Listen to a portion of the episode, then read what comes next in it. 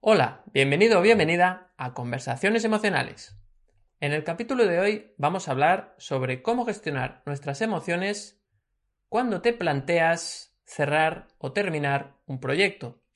Cuando ves que un proyecto se va llegando un poco a su fin, deja quizás de tener sentido. Todos sabemos ¿no? que hay proyectos que tienen una fecha de inicio y final muy clara, pero hay otros proyectos que se hacen indefinidamente. Y entonces siempre llega ese momento en el cual pues debes plantearte cuándo terminar, cuándo renovar. En los emprendedores se dice que cada dos años deberíamos de hacer algo totalmente distinto, renovarnos, un poco renacer. Y esto pues genera muchas emociones. A veces no sabemos si dejarlo, si continuar, si aguantar un poquito más tampoco sabemos cómo cortarlo, ¿cómo acabamos? ¿Hacemos, un, ¿no? ¿Hacemos una reunión y, y, lo dejamos así? ¿Cómo lo comunicamos a la gente si estamos trabajando con más personas? Con lo cual, pues bueno, siempre genera muchísimas emociones. Entonces hoy queríamos hablar de esto, de cómo gestionar nuestras emociones cuando nos planteamos el final de un proyecto. Puede ser, es cierto que puede ser un proyecto laboral, que puede ser un proyecto también personal, pero nos vamos a centrar en el proyecto, en proyectos eh, más relacionados con el trabajo, ¿no? Porque al final, por ejemplo, una relación de pareja también sería un proyecto, pero no vamos a entrar hoy en este tema, ya tenemos capítulos eh, sobre, sobre esto, de hecho tenemos una lista de reproducción sobre la pareja, por ejemplo, que podéis consultar en nuestro canal de YouTube.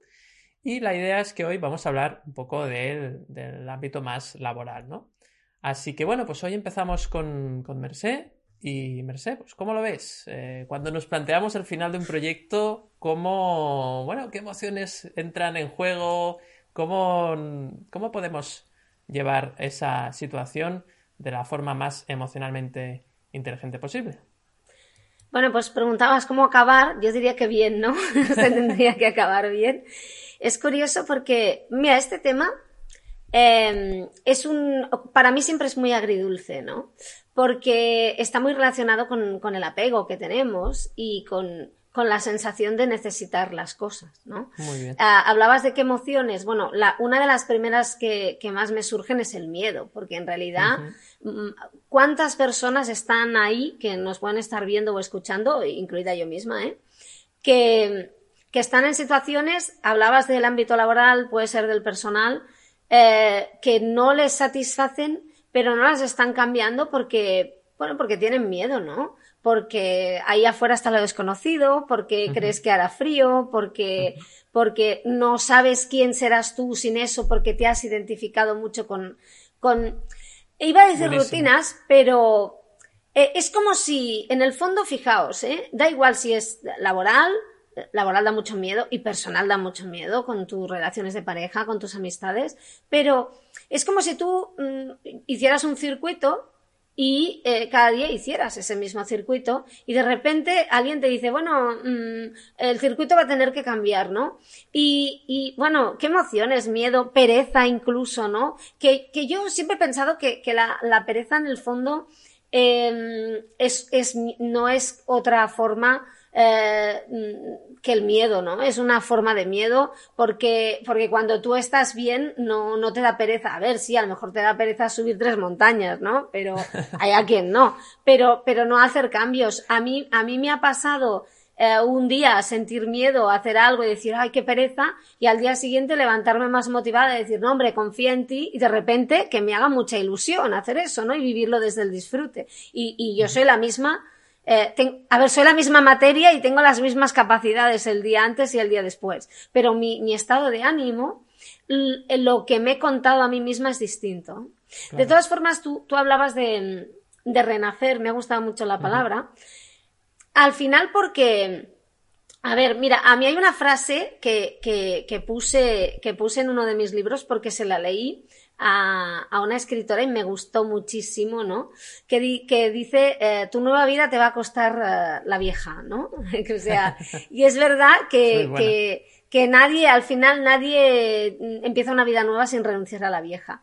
Y ese renunciar, ese renunciar no significa, bueno, adiós, ya está, sino yo creo, y aquí introduzco para mí el tema que es importante y es lo que estamos diciendo siempre, no se trata de irse no se trata de dejarlo, no se trata de, cerrar mm, físicamente en, lo externo, sino que se trata también de cerrarlo internamente.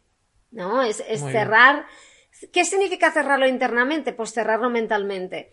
Darte cuenta de, de por qué lo haces, perdonar lo perdonable a ti mismo, incluso por, por, porque a lo mejor lo hubieras hecho de otra forma, porque a lo mejor crees que no has dado suficiente, perdonar a los demás porque perdonar lo digo en, en, con todo el sentido y, todas las comillas, ¿eh? porque a lo mejor no han hecho lo que tú creías que tenían que hacer, pero han hecho lo que ellos creían o podían hacer, por tanto no tienen por qué satisfacerte a ti.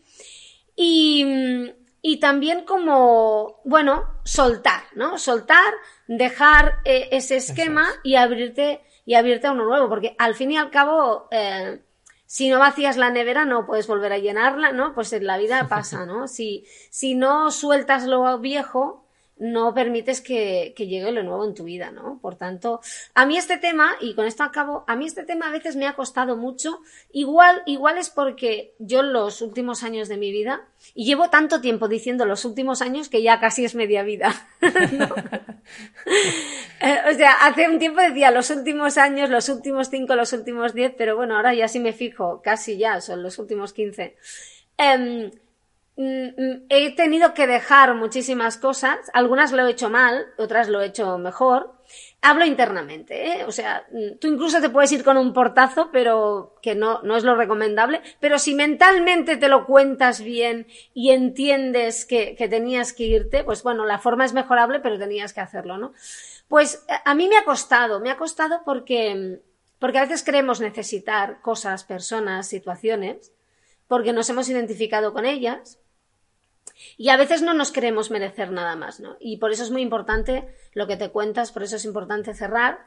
Y ya os digo, ¿eh? eh yo alguna vez siento vértigo cuando me sucede algo en mi vida eh, importante y enseguida voy a pensar a quién se lo cuento y me doy cuenta de que eh, no es las personas a quien se lo cuento no son las personas a las que se lo hubiera contado mm, hace cinco años y ya no os digo 10 ni 15, ¿no? Y, que eso va cambiando y está bien, pero, pero da vértigo, ¿no? Da miedo. Así es, de hecho el miedo es esa, esa emoción que está detrás, ¿no? Incluso de la pereza, decías, ¿no? Es decir, parece que hay pereza, no, es que me da pereza, pero en realidad detrás hay, hay miedo. Sí, yo creo que la pereza es como una desconfianza en ti mismo que hace como, como que te quedes parado, ¿no? Bueno, de hecho, una, una una de, de, las, em, o, sea, una de las reacciones que tenemos al miedo es quedarnos paralizados, ¿no? Exacto, justamente, sí, sí, sí. O huir. Pues para mí la pereza tiene mucho que ver con eso, ¿eh? No sé, a lo mejor me equivoco, ¿no? Pero yo lo he identificado que ante la misma situación, pues puedes afrontarla de muchas formas y sentir pereza o no, dependiendo del miedo que te dé. Así es. Bueno, pues ahí tenemos esa primera aproximación sobre este tema, sobre ese planteamiento a cerrar un, proyecto, en este caso laboral. Y Juan Pedro, ¿tú cómo lo ves? Eh, ¿Qué hacemos con ese miedo a veces eh, que, bueno, que nos paraliza, que hace que alarguemos un proyecto más de la cuenta? ¿Cómo podemos saber que estamos alargando ya el proyecto más de la cuenta? ¿Cómo podemos no quedarnos enganchados ¿no? en esa identificación con el proyecto, por ejemplo? Muchas preguntas y algunas respuestas queremos conocer. Pues es que esto es muy común en, el ámbito laboral, que es donde lo estamos enfocando hoy, ¿no? Porque fíjate que entran en conflicto ahí la emoción y, la razón. La emoción, pues aparte de ese miedo, ¿no? Que como dices, también está ahí un, como una identificación, como un apego, ¿no? porque es cuando es un proyecto que tú has iniciado, ¿no? Que es muy querido, eh, pues bueno, pues hay apego y, acabar algo con lo que te identificas o, te gusta mucho, eh, pues cuesta, cuesta porque pues hay como una reacción, ¿no? Eh, a, rechazar, ¿no? El terminar, el, decir, no, no puede ser, ¿no? Porque la emoción, en este caso, ¿no? No sé si sería el miedo, o que también, ¿no? El miedo a, que sea, a, acabar, ¿no? Algo que te gusta, eh, quizá también sería como una especie de, bueno, sí, el, proceso de duelo, ¿no? De, la fase de negación, ¿no? De negar que eso eh, sea así, ¿no? Que haya que un acabar. Rechazo, un rechazo, a... Eh, entonces, eh, claro, pero hay que poner la balanza, cuando hablamos de trabajo, hay que poner la balanza también en, los resultados, o sea, la, parte más objetiva, la parte más racional, ¿no? Es decir, si está entrando, pues es un, un proyecto que está en pérdidas, ¿no?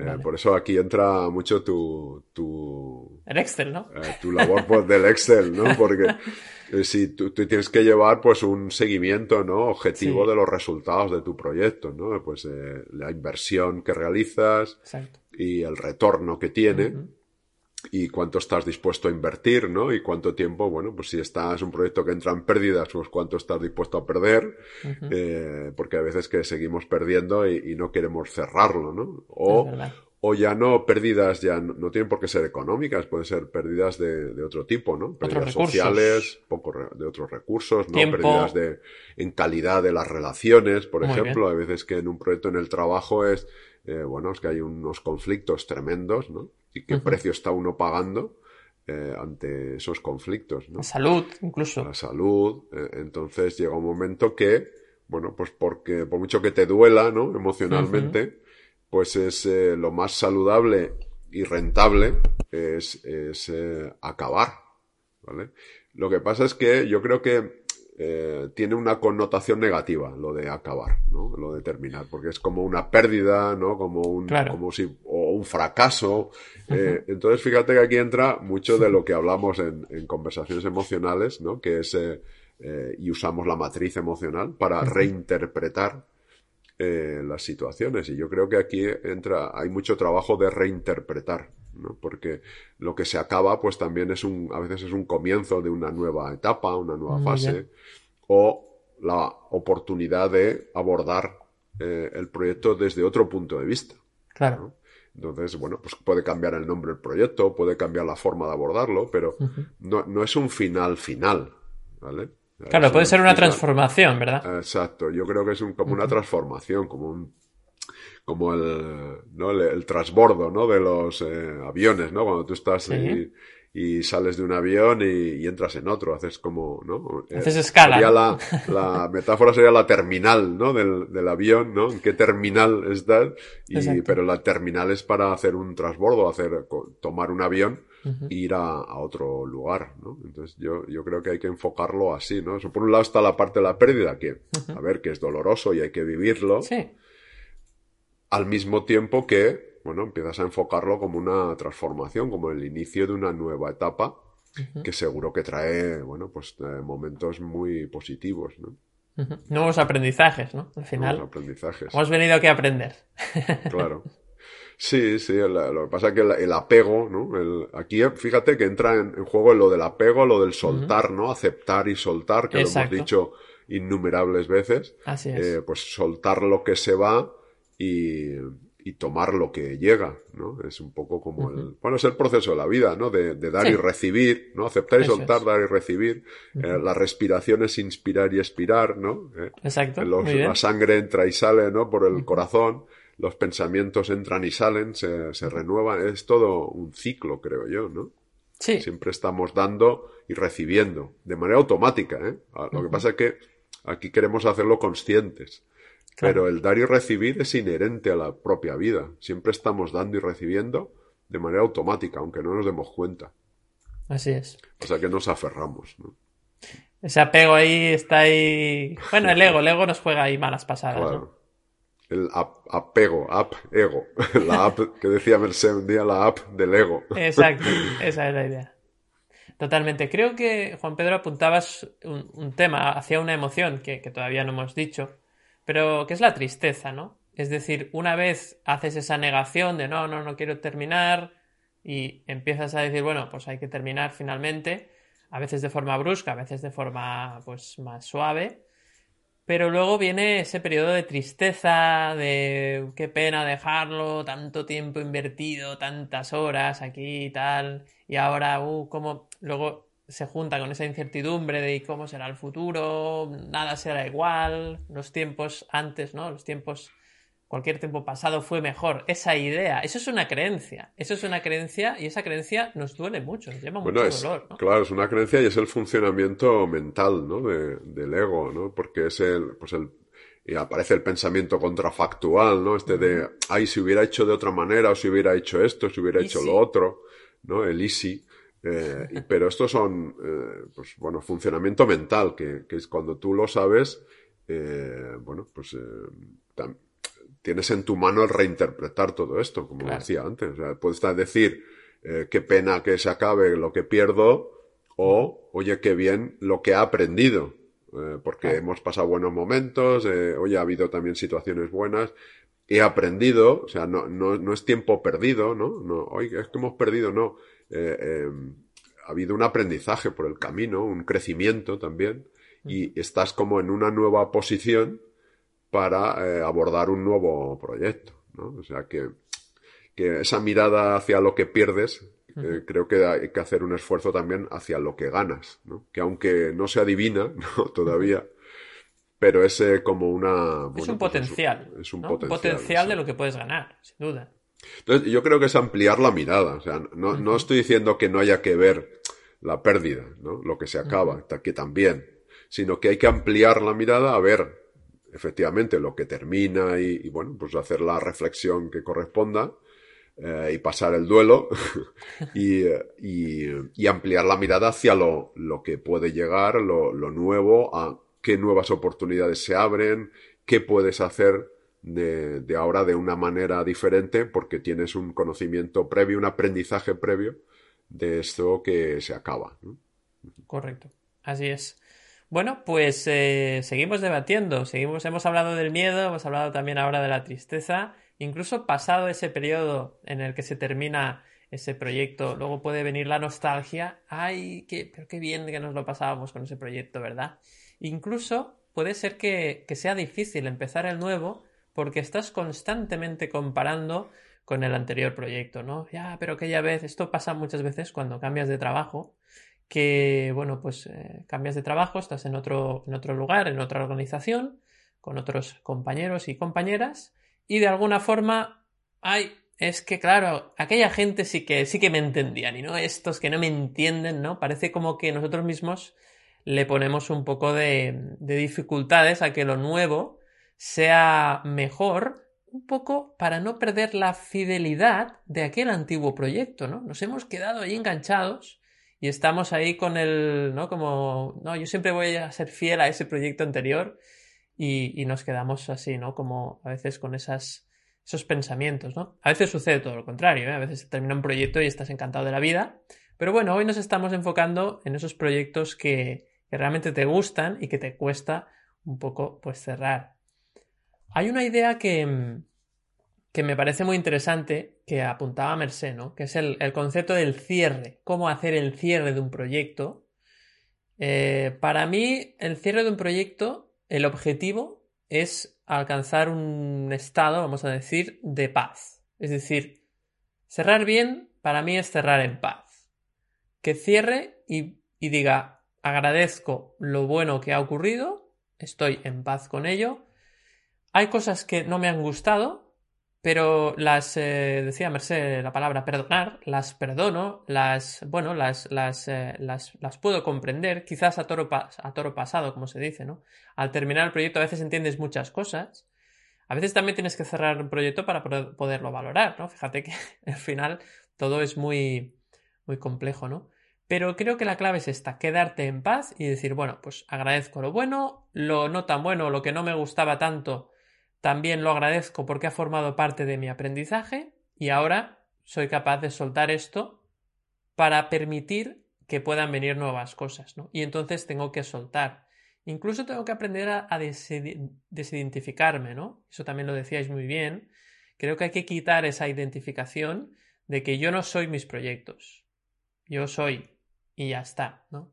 Todo lo demás que puedas añadir son, bueno, son etiquetas pero que en realidad no te definen. El problema es que muchas veces nos creemos que somos lo que nosotros definimos como, bueno, cómo nos definimos nosotros, ¿no? Es decir, nos, creemos nuestras propias etiquetas, ¿no? Y, mucha gente incluso no es consciente de que se, está etiquetando y se está creyendo cómo es porque se ha definido así siempre o, durante mucho tiempo y nunca se lo ha cuestionado, ¿no? Entonces invitamos también a aprovechar ese, bueno, ese cierre de proyecto, esa finalización de un proyecto para aprender a soltar también, ¿no? y y entender que tú no eres lo que, lo que haces, ¿no? Porque eso es otra creencia, que a veces creemos que somos lo que hacemos. Entonces, si somos lo que hacemos, nunca terminaríamos los proyectos porque sentiríamos que estamos muriendo de alguna forma o parte de nosotros está muriendo. Entonces, eh, si tú ves los proyectos como parte de ti, ¿no? Hay mucha gente que dice, es que este proyecto es como un hijo.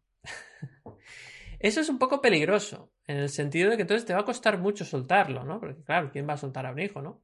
Em, claro, es, difícil, ¿no? Entonces, yo creo que los proyectos hay que amarlos, pero hay que amarlos en el presente y, disfrutarlos en el momento, ¿no? Disfrutar, ¿no? Sacarle el fruto.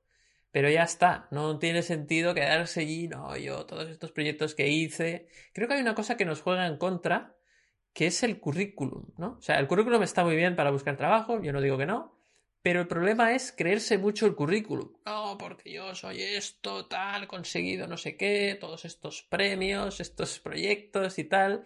Y a veces hay como. Además, esto está muy bien visto, ¿no? En la sociedad está tan bien visto que parece que si no tienes un currículum ahí extenso, parece que no eres nadie, ¿no? Y creo que debemos de caminar hacia otro lado, ¿no? Hacia esa desidentificación de, bueno, yo hago estos proyectos, pero es una anécdota, ¿no? En el sentido de que sí, está bien, pero bueno, pero podría haber hecho otra cosa y no pasa nada. Seguiría siendo yo. No dejo de ser yo por que este proyecto cambie. Y eso obviamente requiere un trabajo interior, de reflexión, de entender cómo piensas, de observar tus pensamientos, lo decía muy bien Juan Pedro también, ver qué pasa por tu mente y un poco pues irte desidentificando.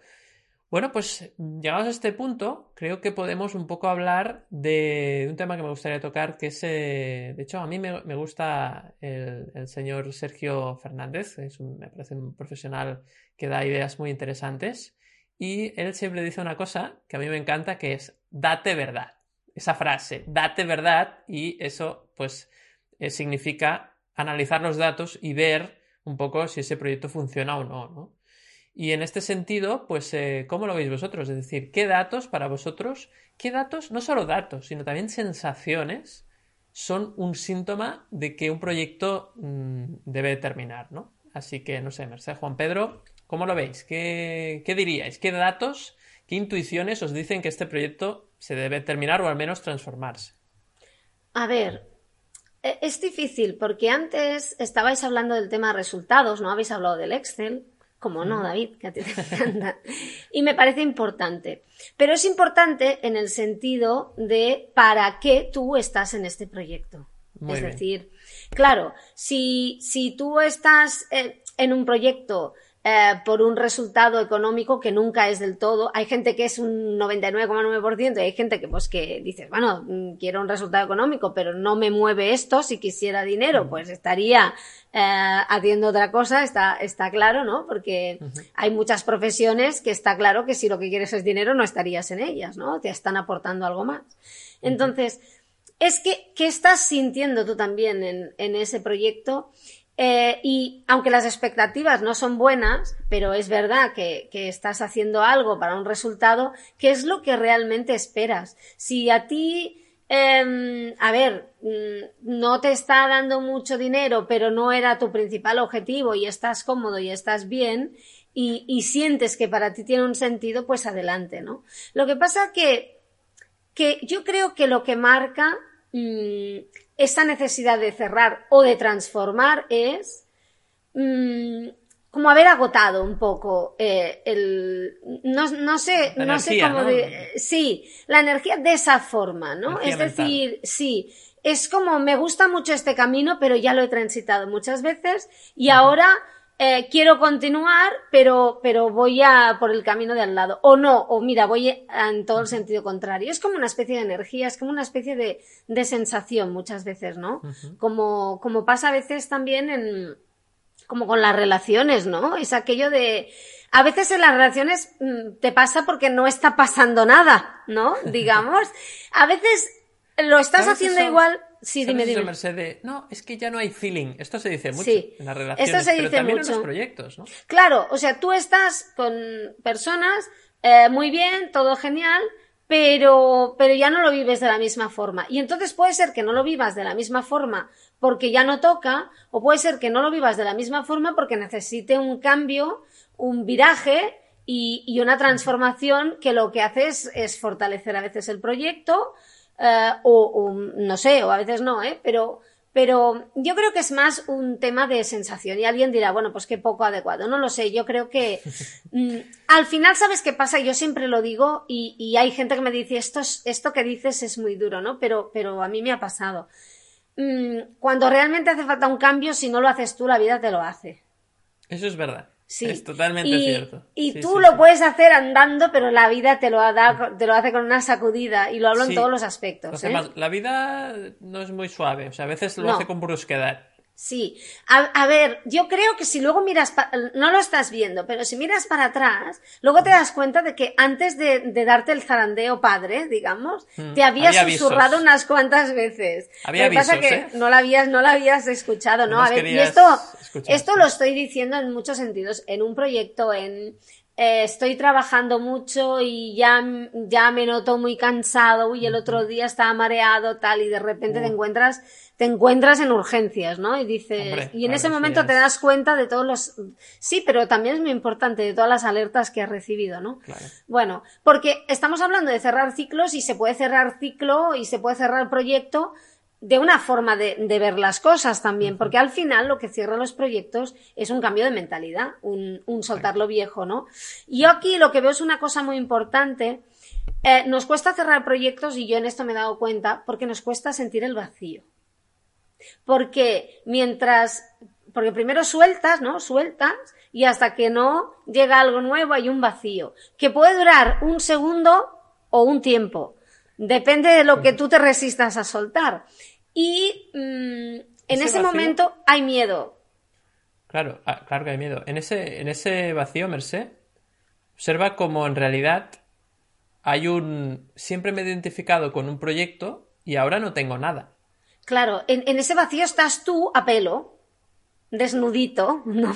vulnerable, expuesto ante, ante el mundo que en realidad eres tú mismo, ¿no? Porque yo una cosa que he descubierto es que cuando siento una vergüenza atroz de entrar en un sitio, eh, en realidad soy yo que me está mirando a mí misma pensando qué haces así, ¿no? Los demás están pensando lo que van, lo que, su bola, lo que van a comprar en mm. el súper o despellejando a otra persona, ¿no? O sea, pero al final lo que, lo que nos asusta es encontrarte tú solo contigo mismo, sin el proyecto, en esa incertidumbre, con ese miedo, con ese vacío, porque el vacío eres tú, en ese silencio, pensando qué pasará. Y entonces hacemos cualquier cosa para no sentir eso. Y cualquier cosa es no cerrar un proyecto, meterte en otro proyecto, cualquiera, salir de una relación y meterte en otra relación, ¿no? Que no, que no tiene ningún, cuando no tiene ningún sentido, ¿eh? Me explico.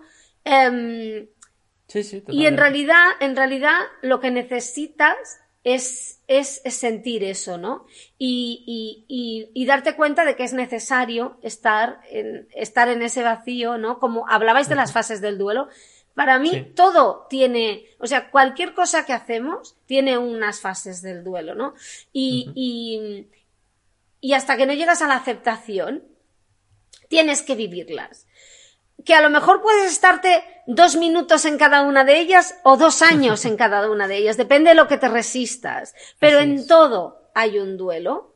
Entonces, eh, si no vives ese vacío, ese silencio, ese encuentro contigo, ese quién soy yo ahora que no soy esto y me pensaba que era esto, no llega a la aceptación y entonces ese espacio de ese limbo de, de, incertidumbre y, a ver, incertidumbre e inseguridad siempre ahí fuera, ¿eh? aunque nos lo creíamos, pero, pero interna puedes regularla más tú, tú puedes creer en ti y en tus posibilidades y las oportunidades o no creer, ¿no?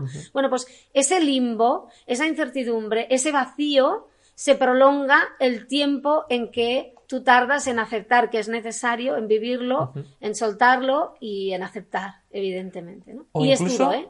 O claro, claro. O incluso en poner otro, otro, otro parche. Es decir, es que tienes dos salidas. O utilizar otro proyecto como parche y no hacer bien el duelo, que eso se hace mucho, se parchea totalmente. Que se puedes dejar un proyecto y empezar uno nuevo y haberlo hecho bien, ¿eh? No, no tienes por qué haberlo hecho mal. Sin duda. Pero es cierto que ese limbo que tú decías genera mucho sufrimiento al principio. Entonces, si no puedes soportar el sufrimiento, a veces la gente lo que hace es que utiliza otro proyecto para parchear ese dolor o ese sufrimiento. Y la otra opción es hacer ese trabajo interno, que esta es la que nos gusta a nosotros, que es hacer ese trabajo interno, reconocerte y darte cuenta que tú no eres ningún proyecto que has hecho, tú eres otra cosa, otra esencia, y que eso a quien le da miedo en realidad es al ego, no a tu esencia. Ese es el punto, ¿no? También, también, yo creo que hay otra opción que yo la he practicado, ¿eh? También, y la practicamos, es decir, está el parche, es, hay una situación, no la soporto, no la soporto, voy a huir de ella, ¿no? Un parche.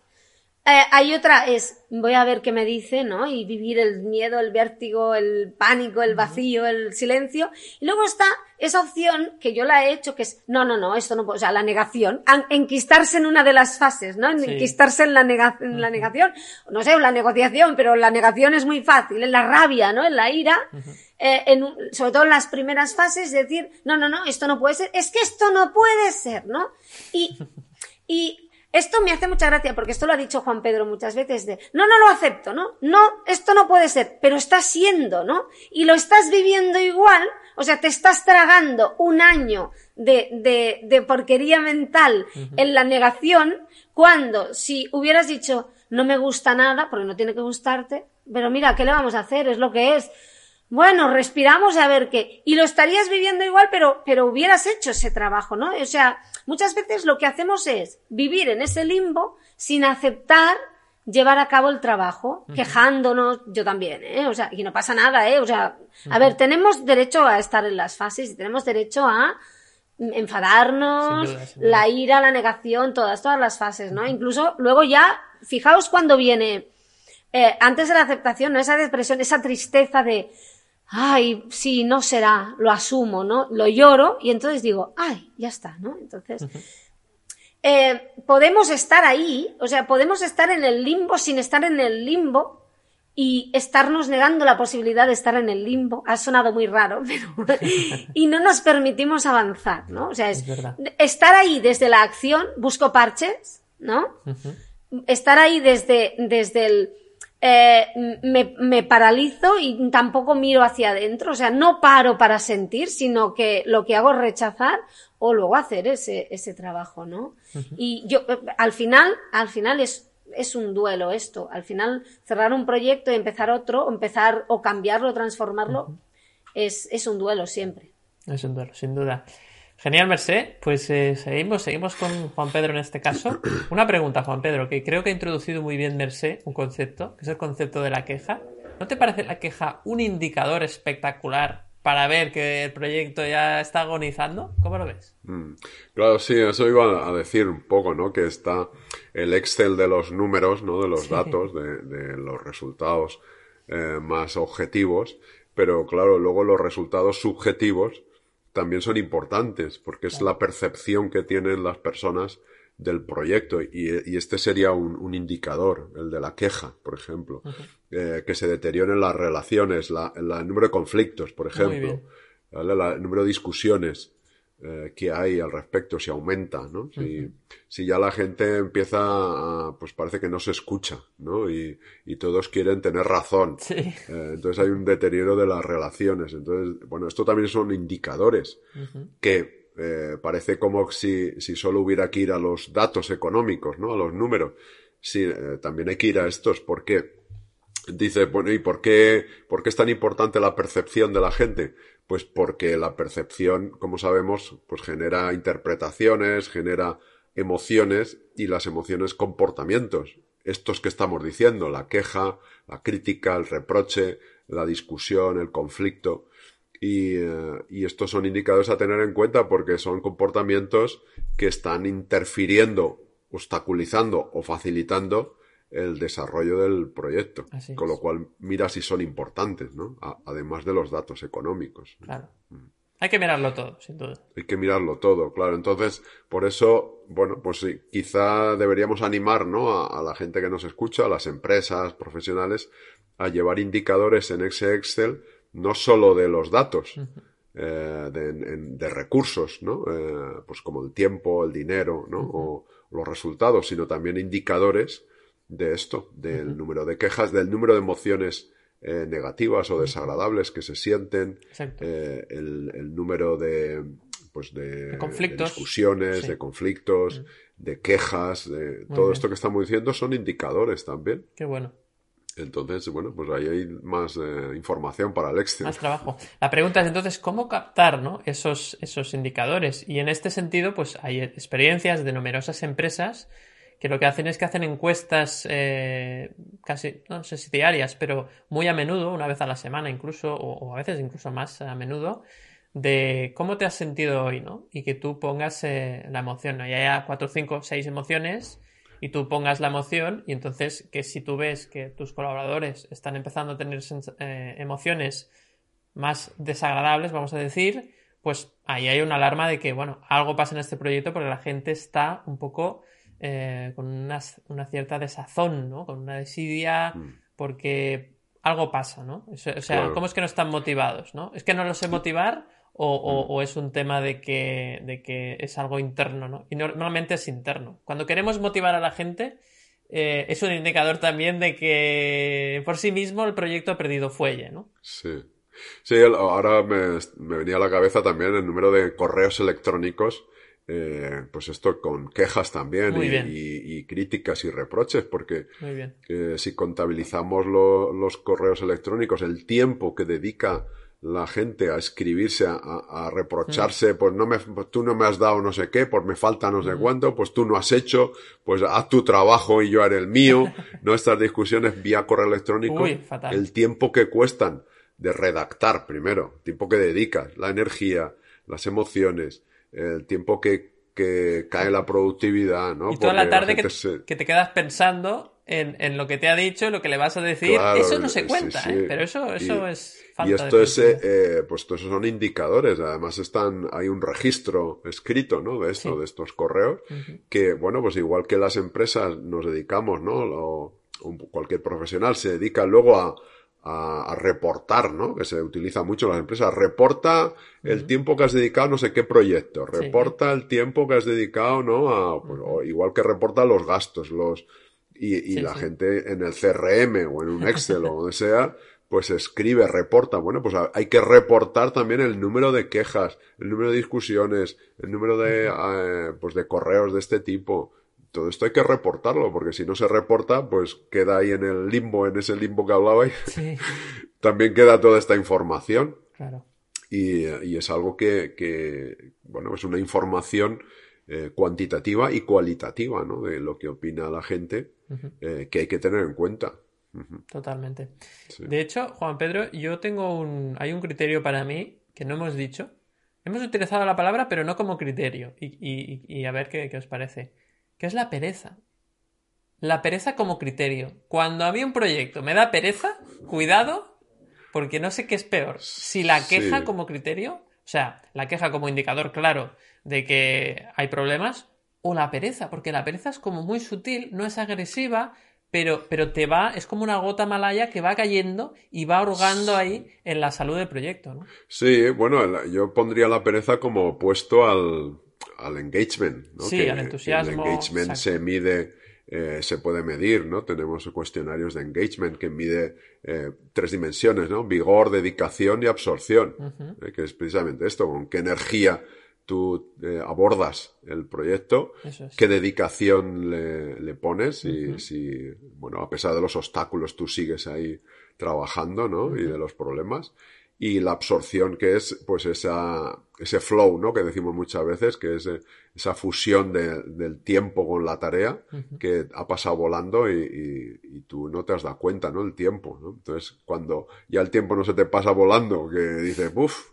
aún estamos todavía, aún hay que hacer no sé qué, y aún hay que hacer no sé cuánto, y entonces aparece la, esa pereza que, que dices, eh, yo creo que está relacionada, ¿no? Y hay, hay una falta de motivación, de engagement, Eh, y esto también es importante tener en cuenta, sí, sí.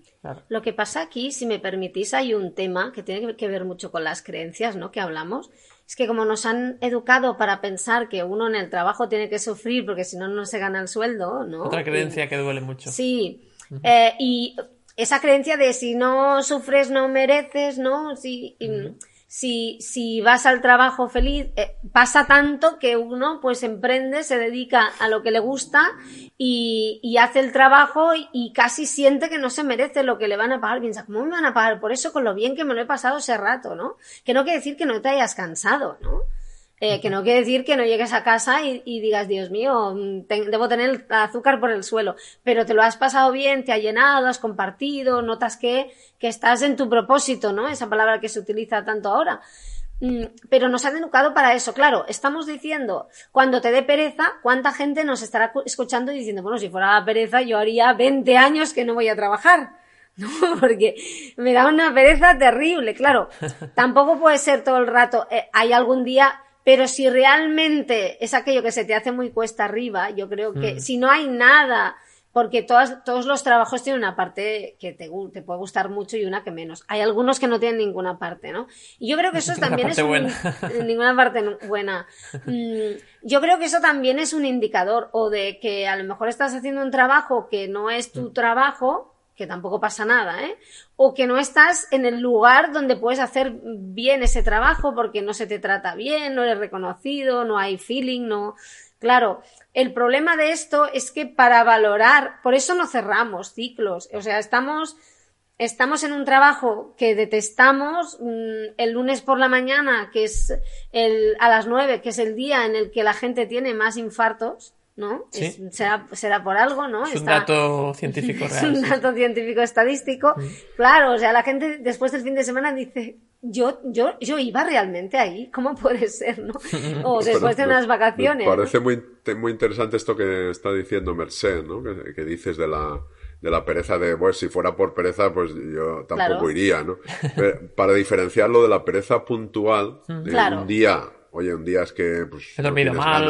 Oh, has dormido mal, te duele la cabeza, normal. De la pereza crónica, de la pereza de, que ya indica que eso no te gusta, que estás en un sitio que no, que no tiene sentido para ti, que. Esa frase de.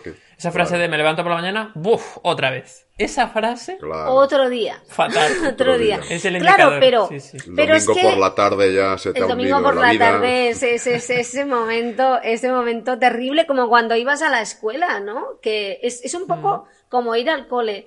Mm, claro, pero es que nos han educado, y yo estoy segura que ahora hay muchas personas que a lo mejor nos escuchan, Ah, si son habituales, ya, ya, ya, van por otros derroteros, ya nos conocen, pero si nos han encontrado por casualidad y están aquí, deben estar pensando, pero esta gente, ¿de qué habla? ¿En qué mundo vive? Si el trabajo, como dijo, y el otro día lo recordaba yo, como dice Juan Pedro, viene de Tripalium, que es un instrumento de tortura romano, o sea, es un modo que tenemos, fijaos que el concepto del trabajo que tenemos es un modo eh, que nos hemos inventado eh, eh, y etiquetado para asegurarnos de mm, sufrimiento para conseguir algo a cambio que es un sueldo para ganarnos la vida. O sea, fijaos la perversión mental que hay ahí, porque tenemos unas mentes muy perversas a través del ego que nos aseguran etiquetas mentales y encerronas mentales para fastidiarnos lo suficiente como para creernos que entonces mereceremos algo, ¿no? Es, es, es sofisticadísimo.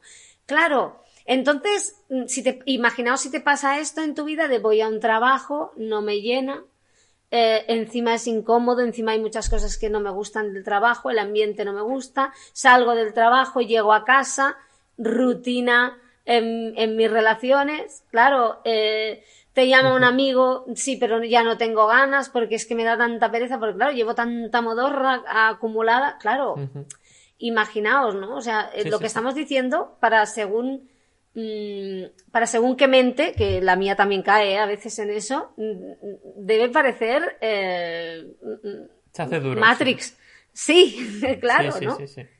Creo que hay otro indicador para mí que es eh, parecido a este de la pereza, pero que es el esfuerzo y el sacrificio. Cuando tú te estás esforzando mucho y sacrificando, es otro indicador clave de que ese proyecto hay que hacer cambios grandes, ¿no? Porque, mm, claro, ese, ese, ese bueno, iba a decir sufrimiento, pero es, al revés. Ese esfuerzo o sacrificio lleva al sufrimiento. Y ese sufrimiento, cuando es crónico, como decía Juan Pedro, pues ahí tenemos un, problema, porque produce un desgaste tal que hace que ese proyecto luego, eh, ese entusiasmo, que también comentaba Juan Pedro, ese engagement no puede estar en ningún momento porque hay un, sufrimiento excesivo. Y esto me recuerda, por ejemplo, cuando, cuando tú haces un proyecto en equipo, a veces ocurre que hay una parte que hace un esfuerzo mayor. Y esto al principio, pues todo es alegría, todo, sí, venga, vamos a, no, ya lo hago yo, que esto a mí me encanta y tal. Pero claro, a veces pasa que con el tiempo se pierde un poco esa energía inicial que todos tenemos en un proyecto, y eso sucede, ¿no? Al principio, bueno, en, en casos normales, vamos a decir, o en la mayoría de casos, pues empiezas un proyecto con ilusión, quieres hacerlo todo muy bien, estás esperando ya a ver los primeros resultados y hay como una energía inicial que supera todos los eh, obstáculos que pueden haber, ¿no? Esto también pasa en las relaciones de pareja, ¿no? Cuando estás enamorado, eh, todo, bueno, sí, eso es un detalle, pero no pasa nada. Pero luego, cuando ya llevas ahí unos años, ya ese detalle se hace gordo, ¿eh? Se hace grande, ya es un detalle que ocupa toda la habitación, ¿no? Ya no es un detalle, ¿no? Pues esto pasa lo mismo que creo con los proyectos, ¿no? Que esa energía inicial a veces te hace escoger unos hábitos que no serán saludables porque no serán sostenibles en el tiempo, ¿no? Y eso también es una cosa que hay que ir, yo diría que hay que ir renegociando, ¿no? Es decir, es importante que las condiciones del proyecto se vayan de alguna forma evaluando de vez en cuando porque, claro, si, si, si, hay una descompensación por un lado, eso cada vez se irá haciendo más grande, ¿no? Y puede llegar a un, momento de, desgaste. Entonces creo que también es un punto interesante de, de, bueno, cuando son proyectos compartidos en este caso, de ir haciendo un poco evaluación de cómo estamos, ¿no? Ostras, pues yo siento tal. Y si hay muchas quejas, como decíais, por un lado o por el otro, pues, oye, aquí hay que hacer ajustes, ¿no? Y sobre todo no dejar que eso luego genere problemas en las relaciones, que lo decíais también, porque imagínate que hay en algún momento una situación en la cual ese desgaste produce que esa persona tenga una actitud más hostil hacia los otros compañeros y eso genere conflictos entre ellos, ¿no? Y al final acaba contaminando, es decir, ese desgaste por un lado acaba contaminando a todo el grupo con un, con un tema de, de, cómo son las relaciones personales y al final todo el equipo acaba desgastado, ¿no? Es decir, que ese, cuando tú eres el líder de un proyecto, tienes que asegurarte de que tu equipo haga ese, que el trabajo sea equitativo, ¿no? Y además el problema de que sea equitativo es que tiene que ser perceptualmente equitativo, es decir, que todo el mundo perciba esa equidad y eso es difícil porque cada uno tiene sus creencias, cada uno tiene sus necesidades. Por eso hacer un proyecto es eh, algo muy, muy complejo que no requiere Excel, sino requiere Internet entero. ¿no? Es decir, requiere una red neuronal de, de, de, datos y de cosas, ¿no? Entonces es realmente complejo. Pero yo creo que al final siempre tienes que quedarte con el aprendizaje, ¿no? Creo que al final, lo, lo, para mí, lo más bonito de un proyecto es el aprendizaje con el que te quedas, ¿no? Y eso yo creo que es el, no sé, un poco la, la, la, esencia de los proyectos. Yo hago proyectos para aprender, ¿no? El que hace, hay gente que hace proyectos pues para lucirse también, pero al final, fíjate que eso te generará mucho sufrimiento, porque si tú haces un proyecto para ponerlo en el currículum y que todo el mundo lo vea, el día que tengas que decidir de cerrar, te vas a aferrar, no, no, no, no, no, este proyecto no, porque claro, yo soy esto, tal, no sé qué, me vais a estirpar aquí una parte de mí, no sé qué, y eso genera mucha, mucha fricción, ¿no? Así que bueno, chicos, no sé, ¿cómo lo veis? Últimas ideas y, vamos cerrando el, capítulo. A mí, a mí me ha parecido muy interesante y creo que esto se, se debe. De hecho, el liderazgo positivo no lo, lo recomienda, ¿no? Que es tener reuniones de trabajo, eh, ya sea de un proyecto, de un equipo de proyecto, o a nivel departamental, ¿no? En un área o, o o cualquier organización, ¿no? Tener reuniones en las que el, el tema, la agenda sea abordar precisamente esto que estabas diciendo tú, David, de cómo estamos a nivel emocional, a nivel anímico, eh, qué obstáculos estamos viendo, qué problemas estamos eh, percibiendo que antes no percibíamos, eh, si hay algo que actualizar. Que... Y claro, esto requiere mucha... Mm, apertura, ¿no? Por parte de la gente, porque, claro, si tú, si tú dices esto mm. eh, con la expectativa de que todo el mundo diga que genial, fenomenal, eh, pues ya va, es un problema, porque cuando diga uno, pues yo ya me estoy cansando un poco, porque no sé qué, a mí es que esto que yo hacía antes, ¿no? Eh, ahora me viene cuesta arriba. Si eso va a ser abordado para empezar a sacar los egos y, luchar, ¿vale? Pues, ah, pues anda que yo, pues anda que yo no hago y, tampoco me quejo. pues, si eso va a ser para discutir, es contraproducente. O que incluso el líder diga, bueno, no te quejes tanto que esto al final cada uno hace su parte. Claro, si anulas eso en la primera reunión de este tipo, se ha acabado. No sirve, es contraproducente. Entonces, eh, de verdad tiene que abrirse la, la, reunión a decir, bueno, pues a escuchar a todo el mundo, que se desahoguen, comprender que desde el punto de vista de, cada uno, todo el mundo tiene razón, tiene razón, no la razón, sino tiene razón, su razón, y hay que respetarlo y comprenderlo, y a partir de ese momento decir, bueno, vale, pues ¿qué necesitamos, no?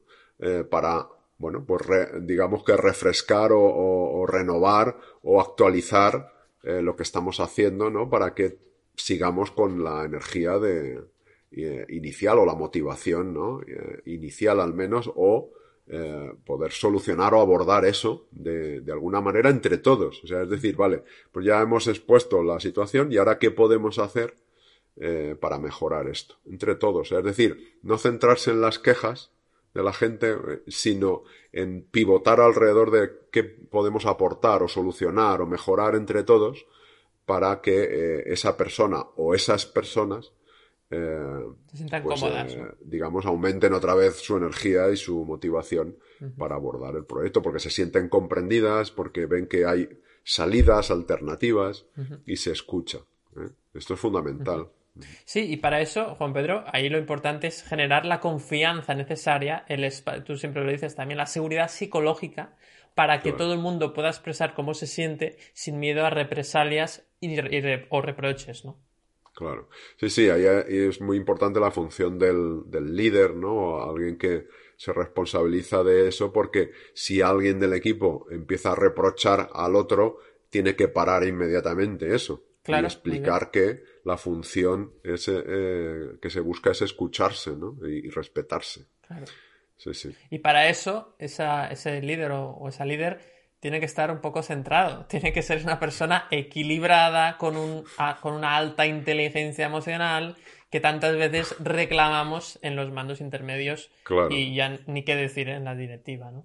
Claro, claro, ahí volvemos al, origen de toda eh, de todo lo que hablamos, ¿no? Que es eh, que los mandos intermedios, directivos, líderes, es fundamental, si no obligatorio, es fundamental que, que desarrollen eh, su inteligencia emocional precisamente para estas situaciones, eh, poderlas abordar de una manera inteligente, porque si no, ya no hay solución. Si ya nos eh, metemos en la lucha de egos, pues se acabó, se acabó.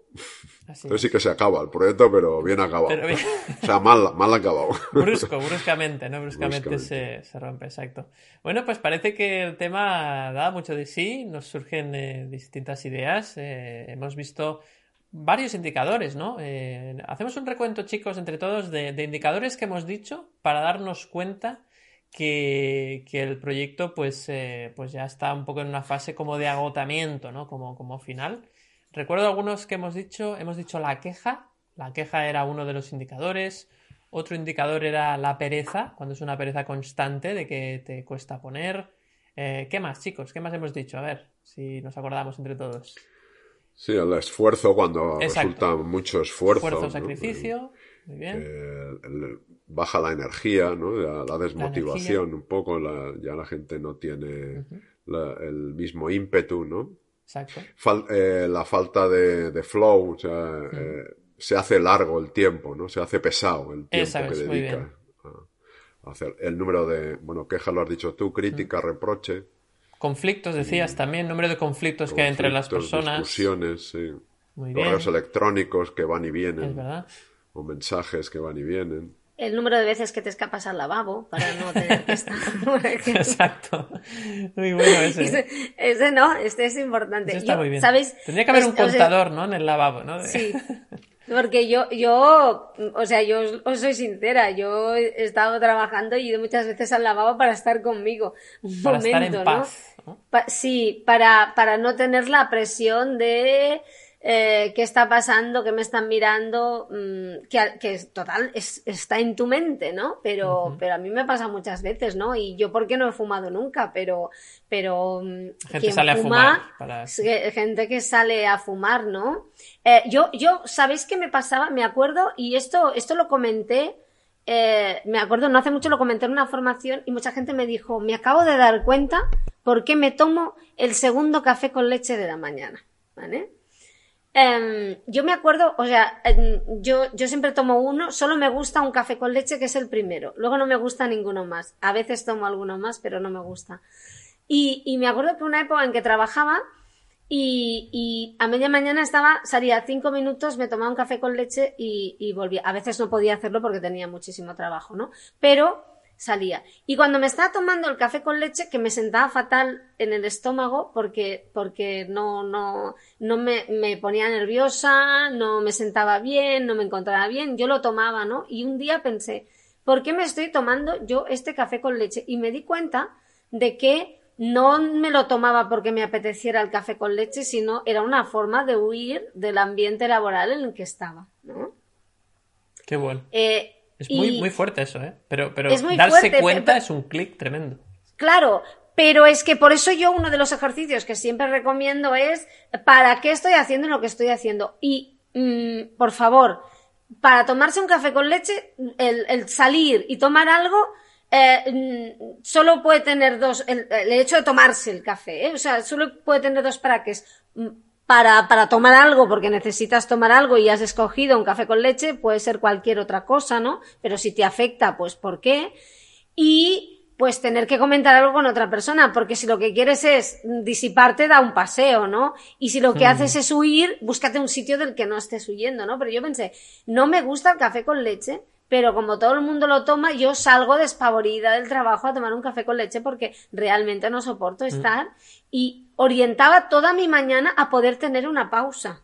Igual, Merced, a nadie le gusta el café en esa empresa y todo el mundo está huyendo. a la Claro, vez. ya no os digo el de máquina, el de Bueno, máquina que, que es- es ese, bueno, e- ese modulador especial del tránsito intestinal y que la gente va como loca. Y no habéis, no habéis visto gente en la máquina que dice, me sienta fatal, pero me lo tomo porque lo necesito. Y dice, necesito la cafeína. No necesitas la cafeína, necesitas salir de ahí y pasar cinco minutos fuera del trabajo, dentro del trabajo con la excusa porque ya no lo soportas, ¿no? Por eso yo en estos de los indicadores es muy duro, pero mm, está muy bien preguntarse, y es un ejercicio que yo, yo recomiendo siempre, es ¿para qué hago lo que hago? ¿no? Porque muchas veces descubres que lo estás haciendo para que pasen cosas o para que la gente piense cosas o para ser otra persona que no eres, ¿no? Eh, mm, estoy tomándome el café con leche para eh, porque estoy huyendo de mi trabajo, ¿no? Para evitar estar allí, ¿no? Hay que ser Bueno, muy, pues, muy es honesto. un, muy un ejercicio de honestidad salvaje, ¿no? Es, que es dura, pero es fantástica. Y a partir de ahí, y sé que es duro, ¿eh? Y a mí me cuesta y tal, pero hacerte un mericondo en la vida también, ¿no? Un poco de limpieza, ¿no? Limpieza un poco de, de, de limpieza de, casa, ¿sabes? de proyecto, de, de situaciones, de personas, eh, porque, porque al final, al final te encuentras que estás con, hablando con alguien, mm, no sé, esto lo hablamos, ¿no? O, o, o- o teniendo una relación con alguien con que realmente no, no te interesa, pero estás con, hablando con esa persona o Claro. estás relacionándote o viviendo con esa persona, sobre todo es lo que más pasa, viviendo con esa persona, porque crees que no, no vas a tener a nadie más, ¿no? O estás en ese trabajo o en este proyecto porque no crees que vaya a surgir nada mejor, ¿no? Claro, eso es un drama, ¿no? Porque es, es como enterrarte en ese proyecto. Podemos incluir entonces el, el número de cafés que tomas, El ¿no? número de cafés Sí. que el número tomas, de el número de cigarros, de cigarro, el número de, De veces que- que vas al el lavabo. número de veces que llegan tarde a las reuniones. algo El número de veces, Muy bien. el- eh, sí, El número que de veces que salen antes de las reuniones porque se Sí. tienen que ir. Muy bien. ¿no? Es que como consultas el WhatsApp, por que ejemplo. También. consultas el, el móvil, Exacto. muy bien. Porque sí, ese, si eso se incrementa, es que, bueno, pues hay una falta ya de interés o motivación, ¿no? Eh, en el proyecto. Lo que pasa que, insisto, ¿eh? seguramente habrá muchas personas, y yo no, yo no soy ajena a eso, ¿eh?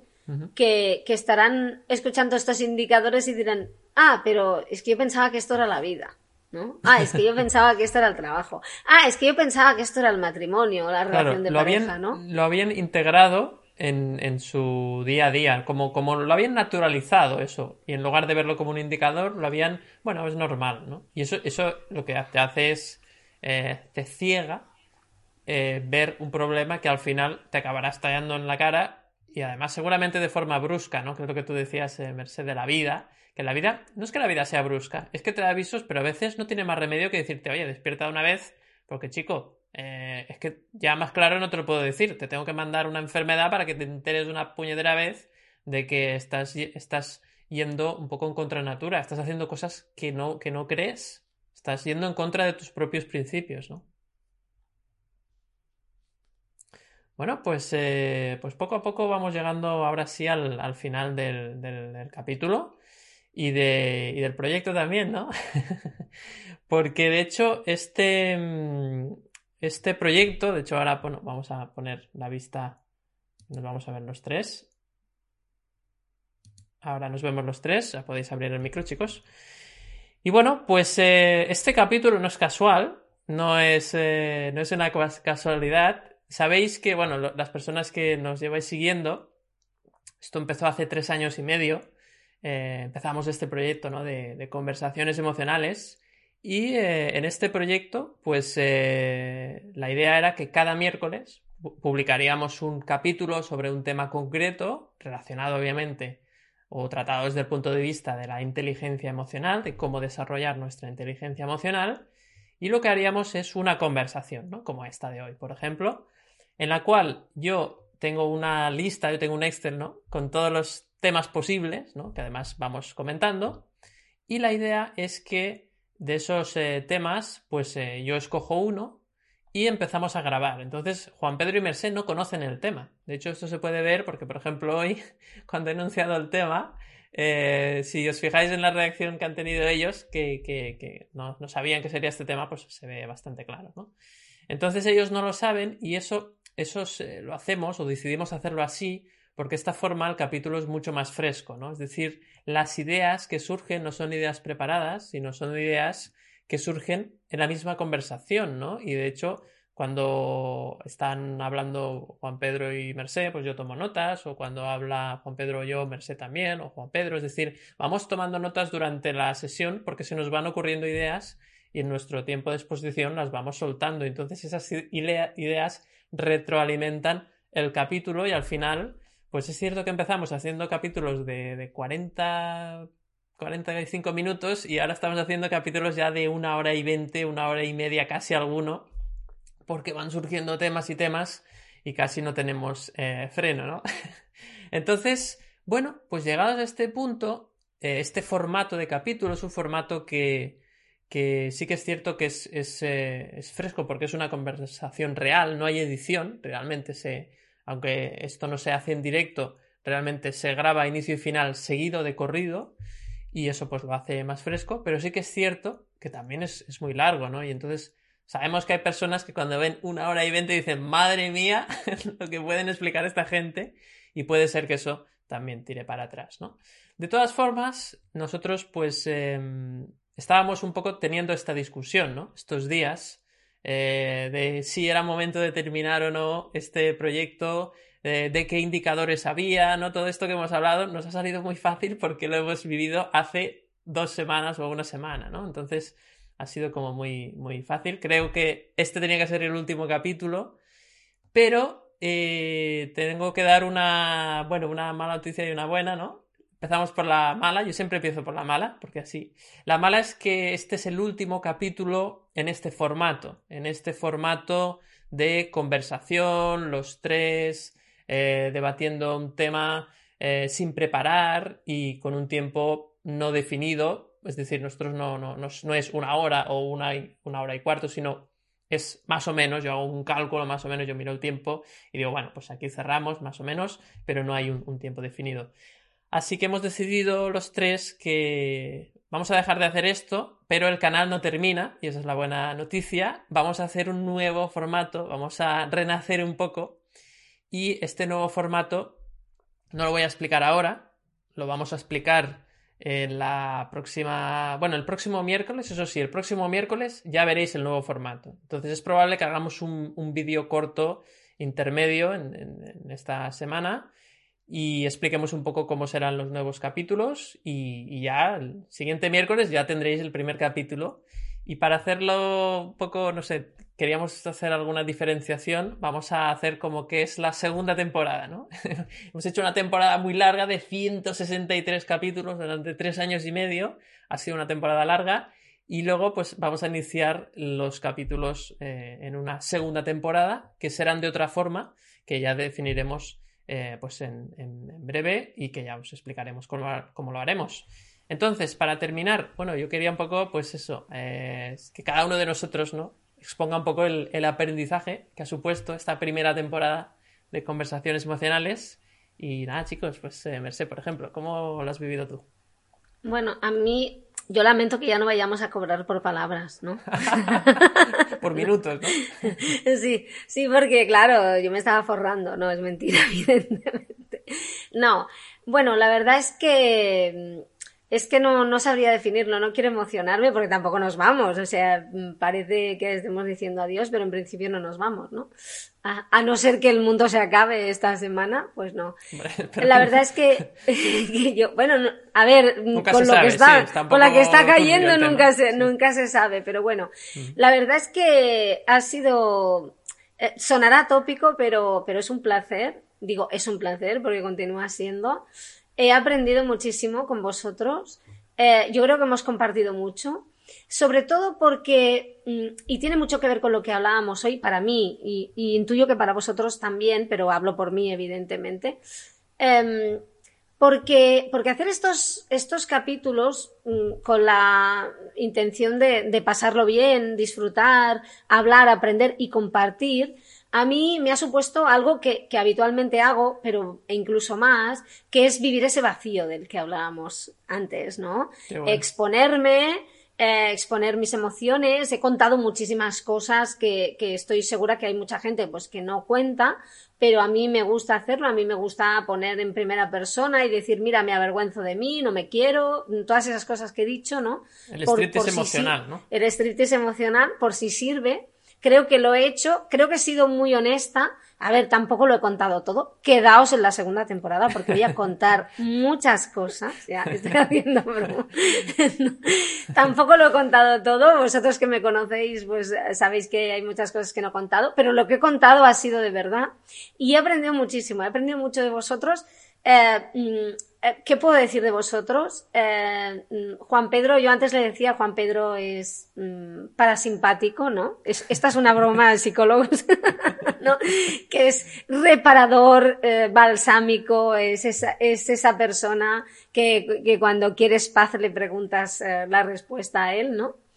Y, y tú, David, pues mm, no todo lo contrario, pero motivador, organizador, eh, ¿cómo, ¿cómo, lo diría? David me pincha y, Juan Pedro me pone la tirita, ¿no? Y, eh, y ambos para mí son, son, muy importantes y he aprendido mucho y, y, seguramente también en la interacción, porque hemos hecho algunos capítulos con personas, también gente fantástica y, y si están, mm, son los que son y son los que están y son los necesarios y maravillosos. Por tanto, muchas gracias a vosotros y, y a todas las personas que nos han seguido. Mm, es fantástico. Gracias. Pues nada, yo también creo que, ha habido una evolución, ¿eh? que ha sido, pues yo creo que si mirase los primeros capítulos eh, no me reconocería probablemente y a vosotros igual tampoco. Yo no, yo tampoco. Eh, porque, bueno, pues Mercedes decía ahora que me veía parasimpático. Yo a, Merced, por ejemplo, a mí me ha aportado mucha, también mucha información que me ha clarificado, me ha servido para clarificarme internamente yo, o sea, para esos eh, casos y esas metáforas que utiliza, ¿no? Pues para hacer muchos insights que llevamos en psicología, ¿no? Para caer en la cuenta de, ah, ahora, entiendo lo mío, ¿no? Ahora entiendo lo mío, no lo de los demás. Eh, entonces, bueno, pues eso ha servido de, crecimiento y, yo creo que esto fue un canal que abrimos un poco desde el egoísmo, ¿eh? desde, desde decir esto nos va bien a nosotros porque nos lo disfrutamos, lo pasamos bien, crecemos. Eh, y yo creo que ya estamos en un punto que no significa que hayamos crecido mucho, aunque yo creo que si lo pudiéramos medir, pues no sé qué, criterios utilizaríamos, ¿no? Pero ese crecimiento yo creo que ahora nos está impulsando a hacer un cambio eh, menos egoísta, es decir, un cambio más pensando en, lo que aportamos ¿no? Eh, a los que nos escucháis, que más que lo que nosotros eh, crecemos, que también vamos a seguir creciendo, porque nos va a obligar a, afinar ¿no? un poco más el, el, enfoque ¿no? que hagamos de, de las situaciones que hablemos. Entonces, bueno, pues yo creo que es un crecimiento bueno para todo el mundo, ¿no? Para nosotros, eh, para los que nos escuchan, porque eh, también pensamos que ahora vamos a aportar de otra manera, no sé si más valor o, no, pero de otra manera, que creemos que será más útil o más práctica, porque es verdad que algunas personas que nos siguen y que hablan con nosotros eh, pues nos han dicho que los capítulos pues son muy largos, ¿no? Eh, y otras personas pues les encantará que sean tan largos, ¿no? Lo que ocurre es que nosotros también, bueno, pues esa dedicación, ¿no? Que, que, hacemos, pues queremos afinarla, ¿no? Un poco. Y, y bueno, pues este, eh, nos llevamos todo ese crecimiento que, eh, durante estos tres años. Quizá a lo mejor, no sé si qué pensáis, eh, y David, que igual la próxima temporada tiene que ser más corta, que temporadas tan largas esto para ya no lo hace ni Netflix, ¿no? Pero bueno, que, que nada, yo encantado de, de, de, lo que ha ocurrido hasta ahora y de, bueno, pues a, con entusiasmo en lo que pueda venir, ¿no? En, en lo próximo, porque bueno, pues se acaba algo que nos gustaba, pero que ya pensábamos que, que tenía que poco recorrido y inicia algo nuevo. No, no sé, no tengo ni idea qué será, pero bueno, ya, veremos qué sale. Así es, eh, pues nada, por mi parte, un placer, un placer haber formado este parte de este equipo. Yo creo que mm, yo me llevo muchísimo, me llevo muchísimo, llevo de Merced me llevo la capacidad, la valentía y la humildad también y honestidad al mismo tiempo para hacer ese striptease emocional del que hablábamos, esa forma de, de hablar de uno mismo sin pudor, eh, con el objetivo de, ayudar a otras personas. Yo creo que eso es eh, una actitud envidiable. Y, yo creo que eso en, los primeros capítulos yo era incapaz de hablar de mí. Y, en los últimos he empezado a ya a contar cosas muy personales en los últimos capítulos. Entonces hay una evolución, ¿no? Clara, que decía Juan Pedro también, del inicio. Hay una evolución, yo creo, en todos los sentidos, incluso en la comunicación. Yo creo que me comunico mucho mejor que al principio. Y luego ya eh, a nivel de, no sé, ¿no? De, conocimientos, eh, por ejemplo, de psicología. Claro, yo no soy psicólogo.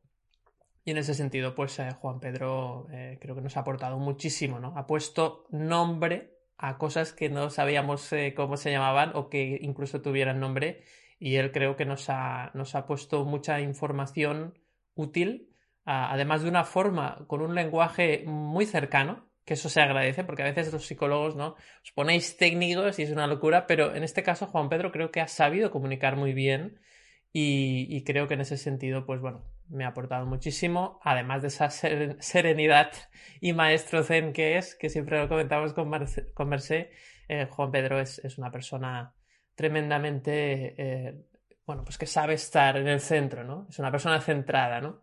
Y eso, y eso pues, eh, pues eh, he aprendido mucho también de él. Yo, como os decía, he aprendido de, de, todos, de vosotros dos, he aprendido también del proyecto, incluso temas técnicos, ¿no? Como cómo usar YouTube, como todas estas cosas que hemos ido aprendiendo entre todos, el tema de los podcasts, ir mejorando también la calidad del sonido, por ejemplo, Aquí también tenemos que mencionar eh, a, Alejandro Sánchez, que es el hijo de Juan Pedro, que se encarga de, todo el tema de la, edición, ¿no? De la edición del sonido, más que nada, porque el vídeo sí que es cierto que, se graba de corrido, pero hay una, a partir de, creo que es del capítulo 90 más o menos, eh, creo que sí, creo que es a partir del capítulo 90 aproximadamente, pues ahí hay un cambio muy grande del sonido, ¿no? Se escucha mucho mejor, eh, y entonces, pues hay que agradecerle también esa, aportación. Incluso ideas también. Hay una pequeña edición también en las carátulas. Bueno, ha habido, ha aportado también algunas cosas interesantes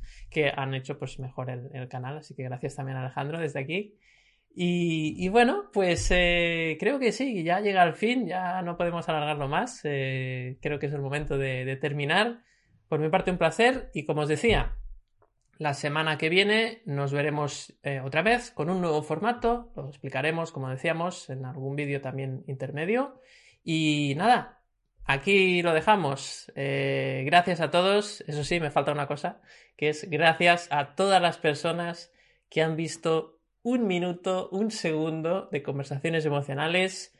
Los que están desde el principio, los que han venido más tarde, los que se han ido y han vuelto los que han puesto likes, comentarios, eh, nos han compartido en redes sociales, nos han escrito, nos han propuesto temas incluso.